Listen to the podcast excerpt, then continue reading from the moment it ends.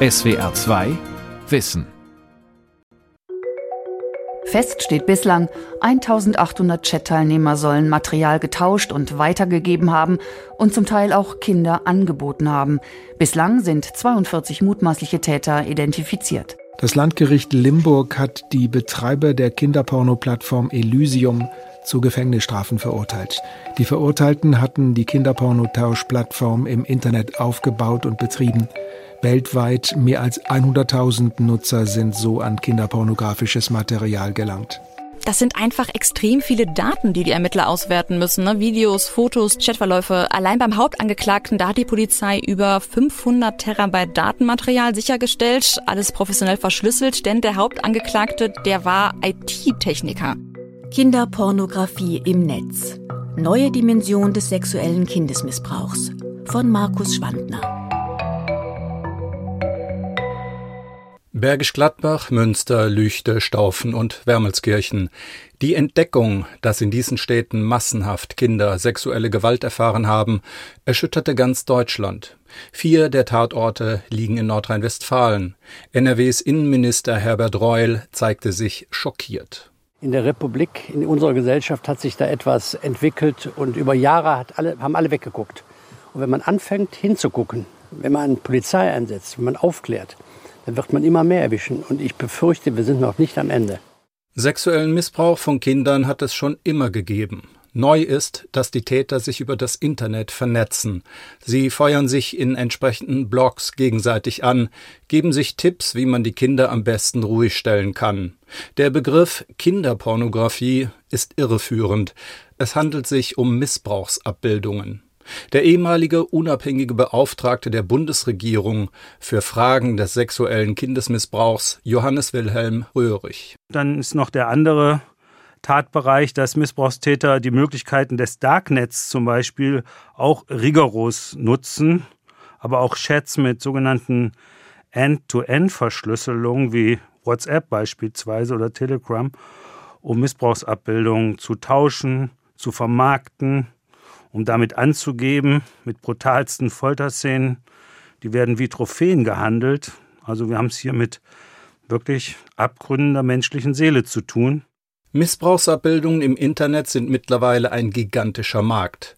Nutzer sind bereit, viel Geld für Fotos und Videos auszugeben, auf denen die sexuelle Misshandlung von Kindern zu sehen ist. Genaue Zahlen gibt es nicht, da es ein weltweiter krimineller Markt ist. Eine Schätzung der Arbeitsgemeinschaft zum Schutz der Kinder vor sexueller Ausbeutung schätzt den Umsatz mit Missbrauchsabbildungen auf mindestens 12 Milliarden US-Dollar jährlich. Gestiegen sind die Anzeigen, also jene Fälle, die der Polizei in Deutschland und Europa bekannt werden. Wir hatten zu sogenannter Kinderpornografie in Deutschland im Jahr 2019 12.000 angezeigte Fälle. Und das war im Vergleich zu dem Vorjahr 2018 ein Anstieg um sagenhafte 65 Prozent. Und wenn man mal auf die Zahlen in Europa schaut, die die Europäische Kommission gerade veröffentlicht hat, dann hatten wir im Jahr 2010 23.000 Meldungen in Europa zu Missbrauchsabbildung, also sogenannter Kinderpornografie. Und im Jahr 2019 waren das sage und schreibe mehr als 750.000 Meldungen. Und diese Zahlen spiegeln noch nicht einmal das ganze Ausmaß der sexuellen Gewalt gegen Kinder wider. Das Dunkelfeld ist nach Schätzung des Bundesministeriums der Justiz etwa achtmal so groß. Man habe es mit einer ungeheuren Bandbreite an Taten zu tun, erläutert Dr. Thomas Gabriel Rüdiger, Kriminologe am Institut für Polizeiwissenschaft des Landes Brandenburg sexuelle Gewalt an Kindern, darunter stellt man sich eine Vergewaltigung vor, Penetrationshandlungen, auch wenn das jetzt vielleicht für viele Hörer schwer zu hören ist, aber so ist das tatsächlich. Es gibt aber auch viele Abschwächungen, wie zum Beispiel Posingbilder. Und deswegen kann man das halt nicht über einen Kamm scheren und ich kann auch nicht sagen, dass da jetzt die Hemmschwelle sinkt. Täter filmen und fotografieren beispielsweise Kinder für Posingbilder in Unterwäsche und verkaufen diese. Hinzu kommt Kinderpornografie in Asien. Kinder in Südostasien, die dort ja vor Webcams ja sich ausziehen gegen Geld oder eben an sich selbst irgendwelche sexuellen Handlungen vornehmen. Das alles nimmt zu. Sven Schneider ist Leiter des Dezernats 43 beim Landeskriminalamt in Düsseldorf und zuständig für die zentrale Auswertungs- und Sammelstelle Kinderpornografie. Jedes Bundesland hat eine entsprechende Stelle. In Baden-Württemberg heißt sie beispielsweise Cybercrime und digitale Spuren. Viele Täter fühlen sich in der Anonymität des endlosen weiten Internets absolut sicher wirklich das meiste an diesen Missbrauchsabbildungen läuft eigentlich über das normale Clearnet. Ja. Also der Tausch findet dort statt, aber insbesondere natürlich die Anbahnung. Ne. Die Anbahnung, ja, Menschen, die ein ähnlich gelagertes Interesse haben, können sich in Foren finden und äh, haben vielleicht auf ihren Speichermedien zu Hause gewisse Dateien, die sie dann auf einem anderen Medium austauschen. Also sprich, die finden sich in unter einem YouTube-Video in der Kommentarfunktion, leiten sich dann um auf WhatsApp, Skype oder, oder sonst wo und können dann dort auch Sachen austauschen. Wer seine Spuren aktiv verwischen möchte, den zieht es jedoch ins Darknet. Der Zugang dazu sei zwar technisch recht einfach, aber den Zugang zu den einschlägigen Foren müssten sich Missbrauchstäter erarbeiten, erklärt Sven Schneider. Es ist aber so, dass man in diesen Foren häufig nur teilnehmen kann, partizipieren kann, wenn man selbst was einbringt. Und zwar sozusagen als Eintrittskarte ja, muss man selber was einbringen, um dann in dem Forum aufgenommen zu werden. Und das war der Polizei eben einfach aus rechtlichen Gründen nicht möglich. Im Januar 2020 hat der Bundestag ein ganzes Gesetzespaket beschlossen, das es unter anderem verdeckt arbeitenden Ermittlern erlaubt, Selbstfotos in solchen Foren hochzuladen. Diese Fotos wurden digital erstellt. Sie zeigen keine realen Missbrauchshandlungen. So können die Ermittler mit den Tätern in Kontakt treten, kommunizieren und schließlich nachvollziehen, wer im Internet auf welche Weise aktiv ist. In diesen Foren protzen die Täter mit ihren Taten und sie würden sich gegenseitig anspornen, berichtet Johannes Wilhelm Röhrig. Viele Sexualstraftäter, die kompensieren mit ihren Verbrechen, mit ihren Sexualverbrechen persönliche Defizite und leben in ganz schrecklicher Weise ihre Machtbedürfnisse aus. Manche suchen neue sexuelle Kicks und andere filmen sexuelle Folter von Kindern, suchen dadurch im Netz, in ihren Netzwerken, im Darknet Anerkennung untergleichen, brüsten sich mit ihrer Brutalität und zeigen diese Aufnahmen wie Trophäen im Internet. Dass die Bilder im Internet geteilt werden, sei neu, sagt Röhrichs Nachfolgerin, die amtierende Missbrauchsbeauftragte der Bundesregierung, Kerstin Klaus. Wir sehen Missbrauchsdarstellungen, wir sehen brutalste Gewalt. Und ja, das gab es schon, das gab es vor diesen Bildern, die jetzt in dieser Masse sozusagen zirkulieren, was ja immer das Verbrechen nach dem Verbrechen ist. Und das, was aber dem gegenübersteht, ist, ja, wir haben auch die Betroffenen, die schon immer gesprochen haben, aber denen wurde nicht geglaubt, weil man die Bilder nicht hatte. Das heißt, das ist etwas, was sich verändert. Und gleichzeitig beobachte ich aber auch, dass dort, wo wir die Bilder nicht haben, noch heute den Betroffenen nicht geglaubt wird. Den Betroffenen wird auch häufig deswegen nicht geglaubt, weil viele Menschen sich einfach nicht vorstellen können, dass ein nahe Bekannter solche Taten verüben könnte, so Julia von Weiler von Innocence in Danger, einer unabhängigen Organisation zum Schutz der Kinder vor Missbrauch. 80 bis 90 Prozent aller Fälle finden im sozialen Nahfeld statt. Dazu zählt natürlich die Kernfamilie, die erweiterte Familie, der Sportverein, die Schule, die Nachbarschaft die Pfadfindergruppe, was auch immer sie nehmen wollen. Und überall da, wo es nahe geht, ähm, gucken wir nicht so gerne hin. Denn das ist für viele Menschen unvorstellbar. Der eigene Ehemann missbraucht Kinder, der freundliche Pfarrer, der Opa, der Leiter der Freiwilligen Feuerwehr, der sympathische Fußballtrainer oder, wie 2022 in Wermelskirchen, der Babysitter? Für mich als erwachsene Person, wenn das Kind zu mir kommt und mir erzählt, der sowieso oder die sowieso hat es getan, dann sind das in aller Regel Menschen, die ich kenne, mit denen ich zur Schule gegangen bin, mit denen ich vielleicht sogar verheiratet oder verpartnert bin, die in meiner Familie sind oder meine Kolleginnen oder Kollegen sind. Und das fällt mir wahnsinnig schwer zu glauben. Und jetzt wird's verrückt, sogar dann, oder vielleicht sogar besonders dann, wenn ich die selber auch total komisch finde und wenn ich sie selber unangenehm finde. Viele Eltern glauben lieber an den bösen Mann in der Nähe des Spielplatzes. oder an einen Mann in einem mal weißen, mal grünen oder blauen Kastenwagen, der in der Nähe der Schule gesehen wurde, und Mütter warnen sich davor in WhatsApp-Gruppen. Aber wie soll man vor dem eigenen Ehemann warnen oder dem Babysitter? Manche Täter suchen übers Internet Kontakt zu Kindern und Jugendlichen.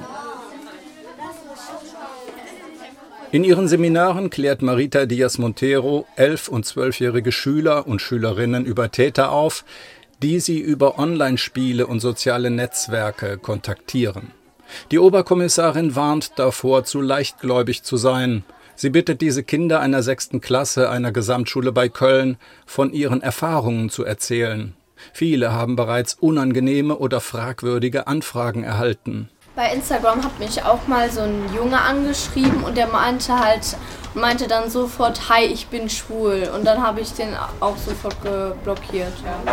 Sehr gut. Also es, als ich noch Instagram auf normal so stehen hatte, da hatten, haben mich auch ganz viele angeschrieben, die mir dann auf einmal gefolgt haben. Und die haben mich dann auch so komische Fragen gefragt, so wo wohnst du und wie alt bist du? Und dann habe ich auch das habe ich dann auch gelöscht, Instagram, und ich habe mir jetzt erst letztens wieder neu runtergeladen. Ähm, also du hast es sofort blockiert. Hast du mit deinen Eltern auch mal darüber gesprochen? Ja, ich habe denen das gesagt und sie meinten auch, ja, jetzt lass die App aber auch äh, mal in Ruhe. Und dann dachte ich auch so, ja, brauche ich auch ehrlich gesagt gar nicht. Ja, also das Beispiel ist ganz gut. Also ganz wichtig ist, sollten so, egal in welcher Form, solche Nachrichten kommen und es werden solche Fragen gestellt. Wie heißt du? Wie alt bist du? Wo wohnst du? Und all solche Dinge. Gebt dann nie etwas von euch preis im Netz. Nie. Denn wenn jemand wüsste, wie man aussieht, welche Schule man besucht, dann könnte derjenige auch eines Tages vor der Schule auf einen warten, warnt Diaz Montero. Und das ist dann die reale, erwachsene Person, die einem geschrieben hat und nicht der vermeintlich süße Junge oder das verständnisvolle Mädchen. Im Internet nannte er sich Lisa 13. Ein Jahr lang soll er so gezielt nach Kinderopfern gesucht haben, die in ihm wohl so etwas wie eine ältere Schwester sahen. Was dann folgte, war eine Mischung von Schmeicheleien und handfesten Drohungen. In dieser Rolle soll er dann gezielt weibliche Kinder und Jugendliche angeschrieben und aufgefordert haben, ähm, sexuelle Handlungen an sich vorzunehmen, hiervon Bilder und Videos herzustellen und diese dann an ihn zu übersenden. In diesem Fall konnte der Täter identifiziert, angezeigt und verurteilt werden, nachdem eine Zehnjährige sich ihren Eltern offenbart hatte. Kinder schon früh aufklären und Eltern darin unterstützen, wachsam zu sein, das ist das Ziel von Präventionsseminaren an Schulen. Doch es gibt viele Täter, die nicht selbst direkt in Kontakt mit Kindern treten wollen. Sie finden leicht das gesuchte Material im Internet. Thomas Gabriel Rüdiger ist erschüttert darüber, wie leicht das geht. Ich zeige immer auch gerne zum Beispiel, wie in Kommentaren in App Stores nach Kindern gesucht wird. Ja, also in offenen Kommentaren. Und das findet halt nicht im Darknet statt, das findet offen in den sozialen Medien statt. Und das halte ich zum Beispiel als Kriminologe für das noch krassere oder noch gefährlichere Zeichen überhaupt. In den Kommentaren normaler Apps finden sich nach wenigen Klicks eindeutige Anfragen. Google Play Store. Im Play Store die App Kick suchen. Rezensionen. Neueste Bewertungen lesen. Domi sucht junges, dünnes Ding. Exo sucht ein Dekolleté zum Veredeln. Und David sucht Mädels bis 15, auch Unerfahrene. Dann dauert das keine drei Sekunden, um Ihnen das zu zeigen. Das zeigt Ihnen doch schon, dass das System versagt. Es müsste so sein, dass ich hier sitze und sage, hey, da bräuchte ich jetzt Stunden, um Ihnen etwas zu zeigen. Das müsste das Sinn sein, aber so ist das nicht. Sven Schneider vom Landeskriminalamt in Nordrhein-Westfalen schildert ein weiteres Beispiel, das sich die niederländische Abteilung von Terre de Somme hat einfallen lassen. Sie legte im Internet das Profil eines zehnjährigen Mädchens aus den Philippinen an. Daraus sollte eine Kampagne gegen Kindersextourismus werden. Über 10.000 Männer haben das Profil der Zehnjährigen innerhalb von zehn Wochen kontaktiert. Ein Computerprogramm gab diesen Männern immer wieder Antworten.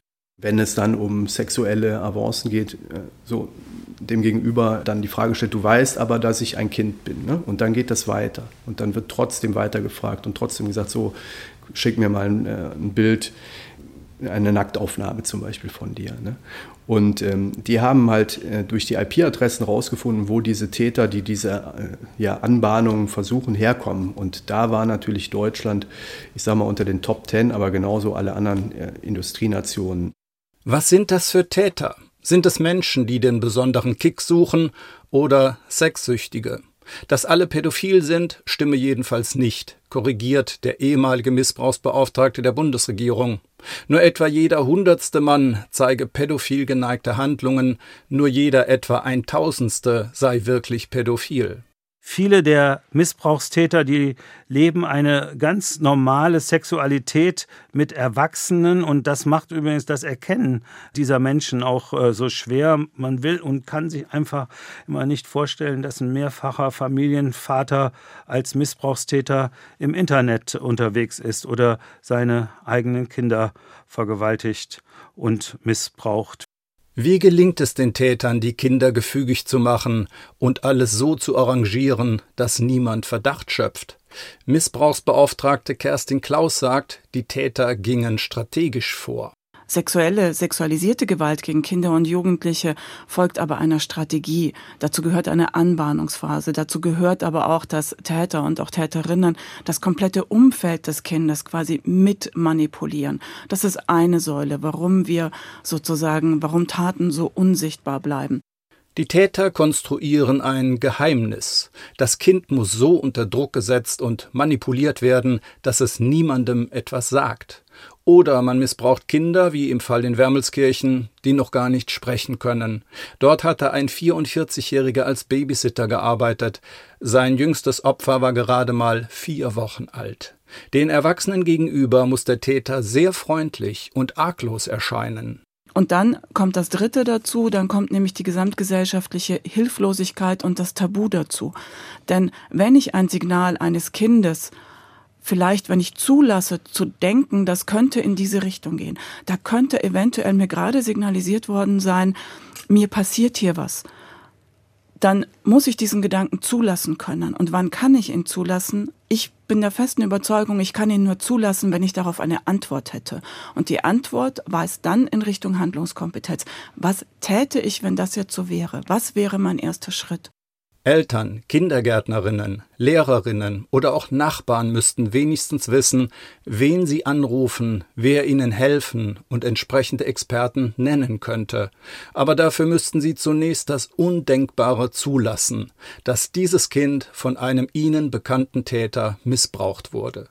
Wie aber kann man Kinder und Jugendliche davor schützen, Opfer sexualisierter Gewalt zu werden?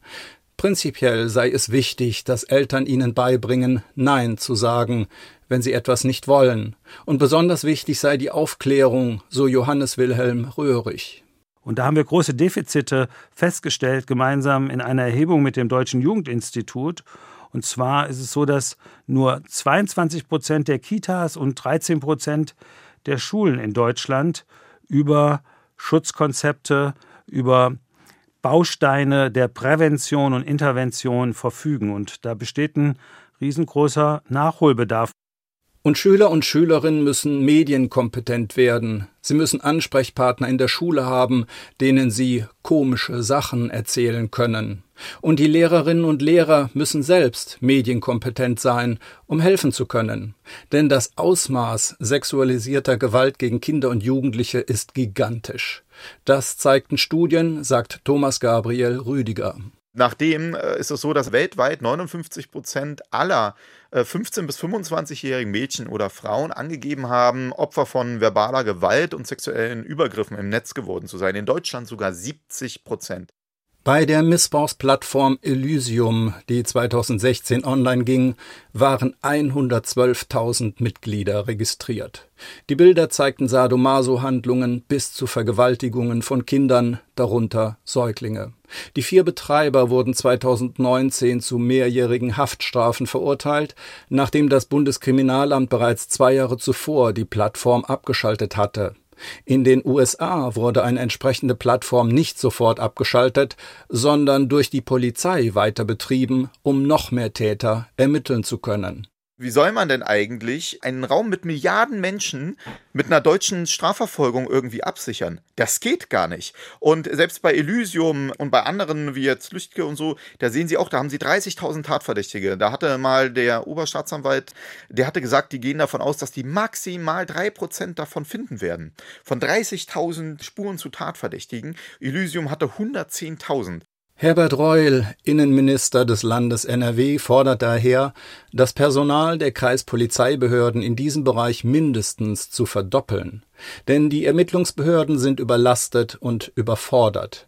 Deshalb geht das LKA in Nordrhein-Westfalen einen neuen Weg.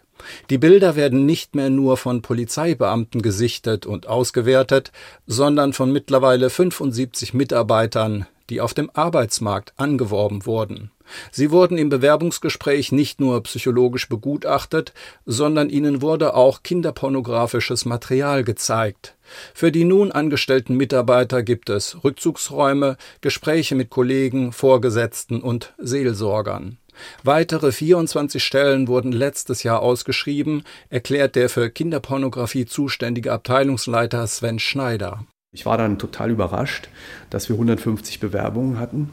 Sehr heterogene Bewerberlage, also etwas mehr Frauen als Männer haben sich beworben, so vom Alter 25 bis 55 war alles dabei.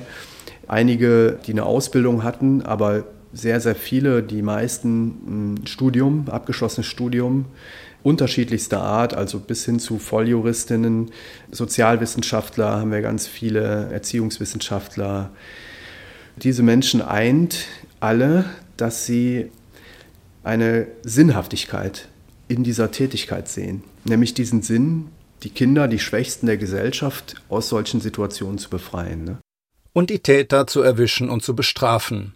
Als abschreckend haben sich nicht höhere Strafen erwiesen, sondern die Wahrscheinlichkeit, entdeckt zu werden, betont Johannes Wilhelm Röhrig. Das Verfolgungs- und Entdeckungsrisiko, das wird von den Missbrauchstätern tatsächlich gefürchtet. Das sind weniger die Androhungen von höheren Strafen. Sie haben wirklich Angst davor, entdeckt zu werden.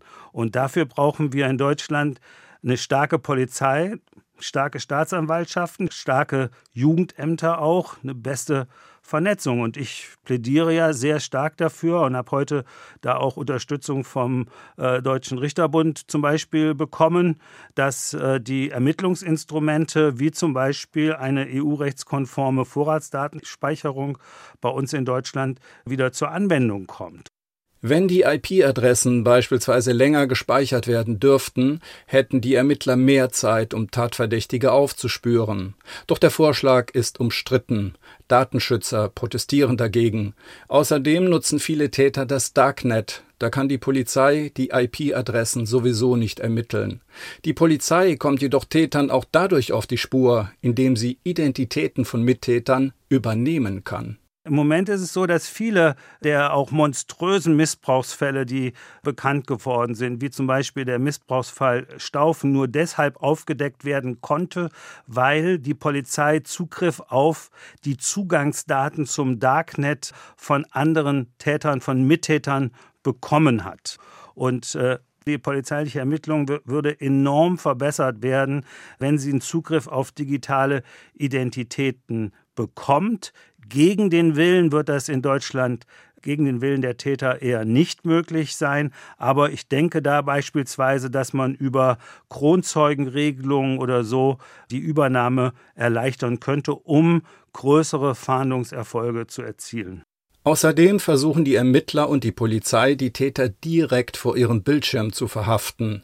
Denn die meisten sichern ihre Rechner ab, aus Angst, entdeckt zu werden. Julia von Weiler. Man hat ja jetzt bei dem Fall in Wermelskirchen auch gemerkt, da ist ja viel Dokumentation auf den Rechnern. Man weiß mittlerweile, ich muss die Täter tatsächlich am Computer erwischen, damit sozusagen sie nicht passwortgeschützt ihre Festplatte schützen können und äh, den Ermittlern quasi immer wieder einen Riegel vorschieben. Und wenn man diese Dinge berücksichtigt, dann kommen wir solchen Täternetzwerken auch auf die Spur und das ist ganz wichtig. Der tatverdächtige 44-jährige Babysitter hat auf seiner Festplatte 3,5 Millionen Bilder und 1,5 Millionen Videos gespeichert, insgesamt 30 Terabyte Daten. Die Auswertung der Daten ist noch lange nicht abgeschlossen, aber schon jetzt konnten weitere Tatverdächtige ermittelt werden.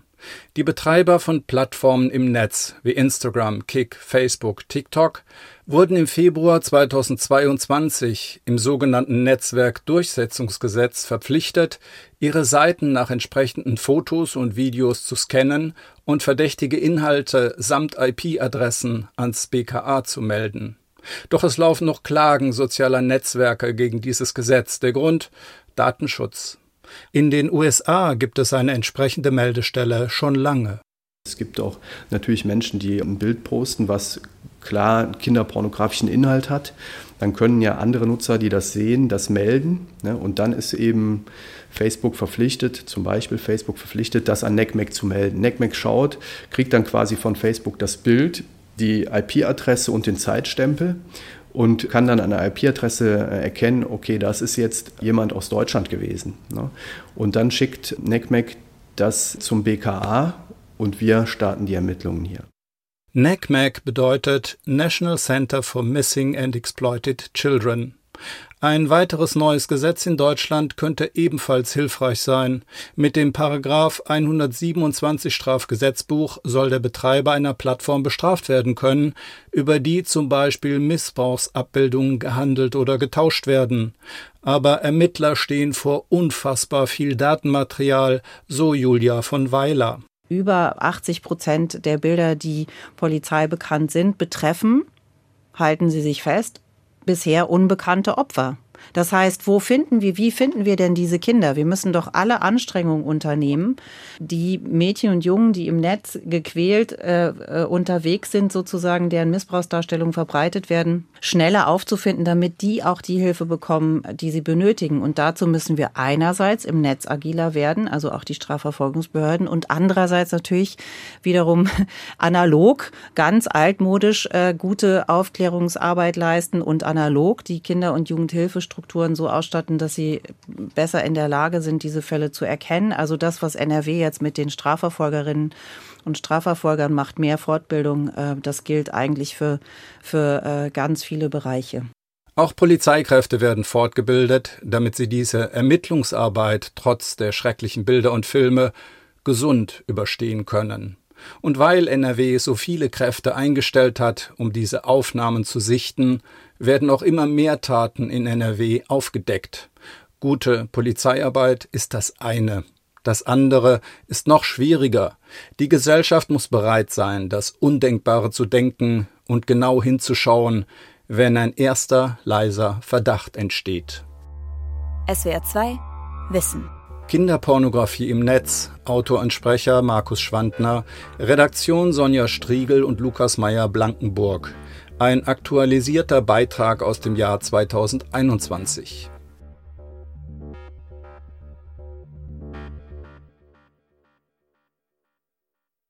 SWR 2 Wissen. Manuskripte und weiterführende Informationen zu unserem Podcast und den einzelnen Folgen gibt es unter swr2wissen.de.